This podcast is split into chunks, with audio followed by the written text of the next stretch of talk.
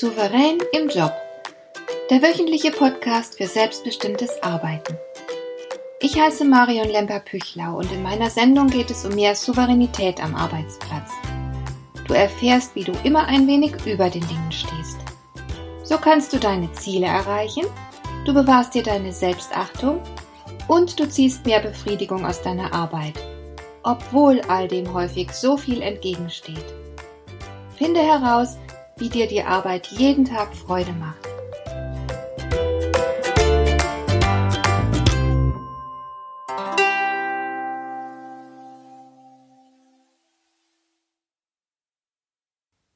In einem meiner Seminare gab es eine Übung, die ich eine Weile sehr gern in Gruppen durchgeführt habe, um meinen Teilnehmern zu demonstrieren, wie sie Metakommunikation nutzen können.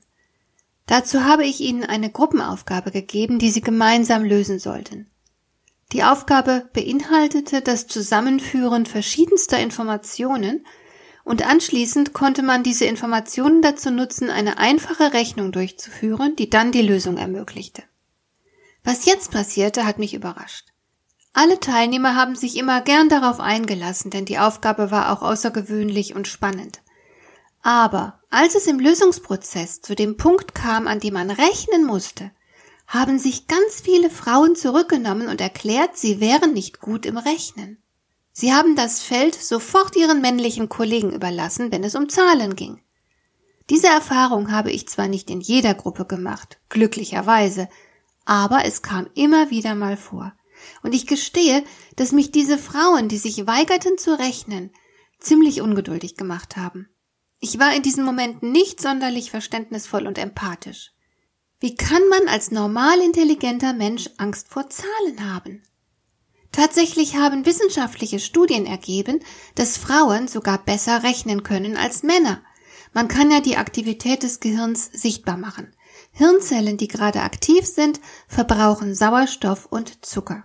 Und dieser Verbrauch lässt sich bildhaft darstellen. Man sieht also genau, welche Hirnareale gerade fleißig sind. Nun hat sich in entsprechenden Studien gezeigt, dass Frauen besser rechnen als Männer und dafür auch weniger Hirnzellen aktivieren müssen. Männer haben andere Stärken, zum Beispiel ist ihr räumliches Vorstellungsvermögen besser als bei uns Frauen. Aber rechnen können wir tendenziell schneller und leichter als Männer. Trotzdem hatten etliche Frauen in meinem Seminar die Überzeugung, das liegt mir nicht, ich kann das nicht gut. Und diese Erfahrung hat mich beeindruckt. Man kann wohl davon ausgehen, dass viele von uns sich selbst öfter mal ausbremsen, ohne dass ihnen das bewusst wird. Unsere Gedanken bestimmen letzten Endes darüber, was wir tun und wie weit wir damit im Leben kommen. Es ist nur logisch, dass der Einfluss unserer Gedanken in beide Richtungen gehen kann. Wenn es uns möglich ist, uns selbst auszubremsen, dann wird es auch möglich sein, dass wir uns mit Hilfe unserer Gedanken selbst beflügeln. Dass das möglich ist, kann man ebenfalls wissenschaftlich nachweisen. Und eine gute Methode, sich selbst ein wenig zu stärken, zu ermutigen und zum Erfolg zu führen, ist das sogenannte Mentaltraining. Dabei passiert Folgendes. Du stehst vor einer Aufgabe, die dich fordert. Und nun stellst du dir vor, wie du diese Aufgabe meisterst. Und zwar Schritt für Schritt. Und das tust du nicht nur einmal, sondern immer wieder. Du gehst in Gedanken ganz genau durch, wie du die Herausforderung angehst. Stellst dir vielleicht jede einzelne deiner Bewegungen vor. Das Mentaltraining fand, so viel ich weiß, ursprünglich im Sport Anwendung. Die Sportler stellten sich die Bewegungsabläufe wieder und wieder haarklein vor, das tun sie auch immer noch. Sie gehen gedanklich den gesamten Bewegungsablauf bis ins kleinste Detail durch. Und diese wiederholte, bildhafte Vorstellung, die scheint unser Unterbewusstsein zu aktivieren. Dabei sitzt man aber nur ruhig da. Also man führt nicht aus, was man sich da gerade so deutlich und intensiv vorstellt. Sportler können auf diese Weise schon bald ihren Bewegungsablauf optimieren und damit ihre Leistung verbessern. Die Methode lässt sich nachgewiesenermaßen auch in anderen Bereichen als dem Sport nutzen. Ich selbst habe damit zum Beispiel meine Angst vor dem Linksverkehr bekämpft. Wir sind im Sommer immer ein paar Wochen in England. Und für gewöhnlich saß mein Mann am Steuer, da er einfach mehr Übung mit dem Linksverkehr hatte. Und es war auch ganz in Ordnung, denn solange unsere Kinder noch klein waren, musste einer von uns die Kinder während der langen Fahrt betreuen, und diese Aufgabe fiel mir leichter als meinem Mann. Aber dann kam irgendwann der Tag, als die Kinder groß waren und ihre Freunde mit nach England nehmen wollten. Für so viele Leute war aber natürlich unser Auto zu klein, weshalb wir dann mit zwei Fahrzeugen in die Ferien gefahren sind. So kam es, dass ich gezwungen war, mich auf den Linksverkehr einzustellen.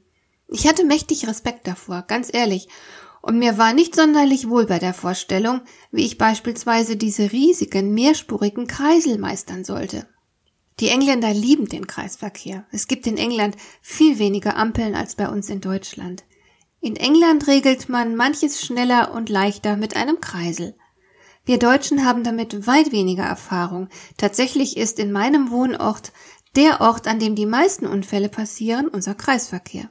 Deutsche Autofahrer sind einfach nicht daran gewöhnt. Mir war also etwas unbehaglich.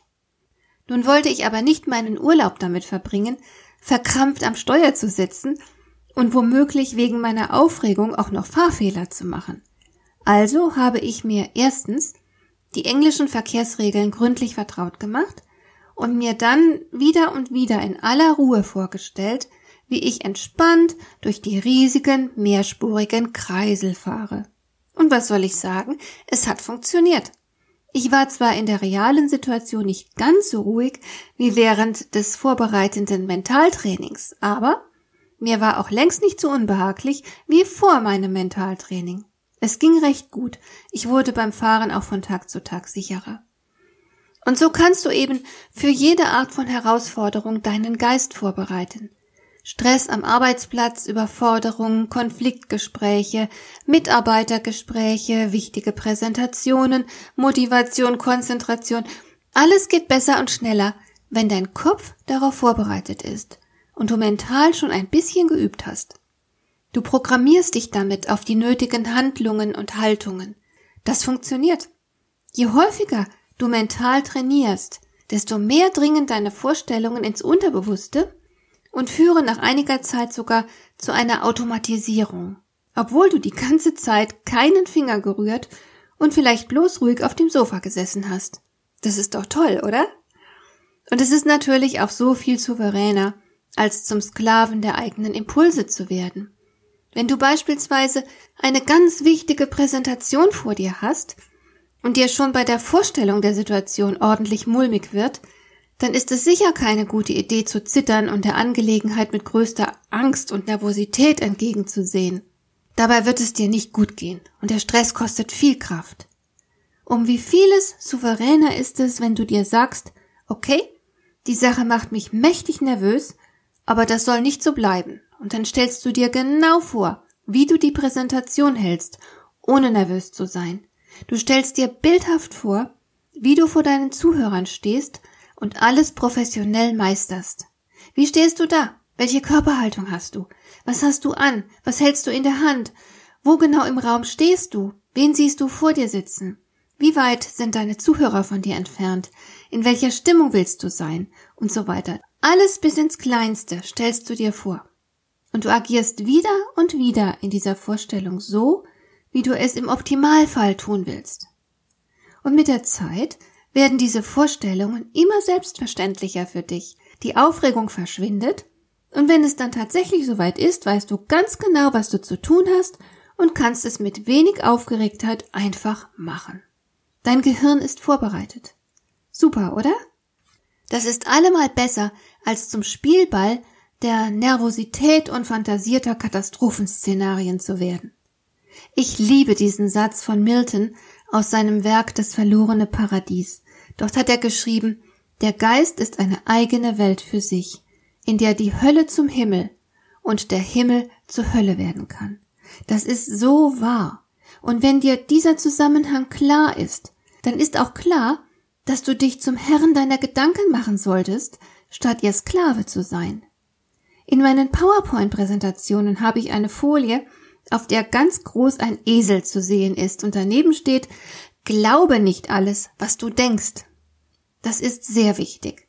Ich möchte dir noch kurz an einem Beispiel zeigen, was das konkret bedeuten kann. In unserer Nachbarschaft gibt es einen Mann, der eine sehr negative Ausstrahlung hat. Ich kenne ihn tatsächlich nicht genauer, wir haben uns noch nie richtig unterhalten, aber ich weiß, dass er sich schon mit vielen anderen Nachbarn gezankt hat. Er ist scheinbar bekannt dafür, dass er sehr aggressiv ist. Es ist interessant, sich einmal vorzustellen, wie dieser Mann sich fühlen muss. Sehr wahrscheinlich hat er den Eindruck, von lauter feindseligen Menschen umgeben zu sein. Ihm wird nicht klar sein, dass es gerade seine aggressive Art ist, die seine Nachbarn feindselig werden lässt und all die Konflikte heraufbeschwört. Würde er den Menschen freundlicher begegnen, dann hätte er viele dieser Konflikte nicht. Es lohnt sich fast immer, mal genauer hinzuschauen. Gibt es in deinem Leben unangenehme Situationen, die sich stets wiederholen?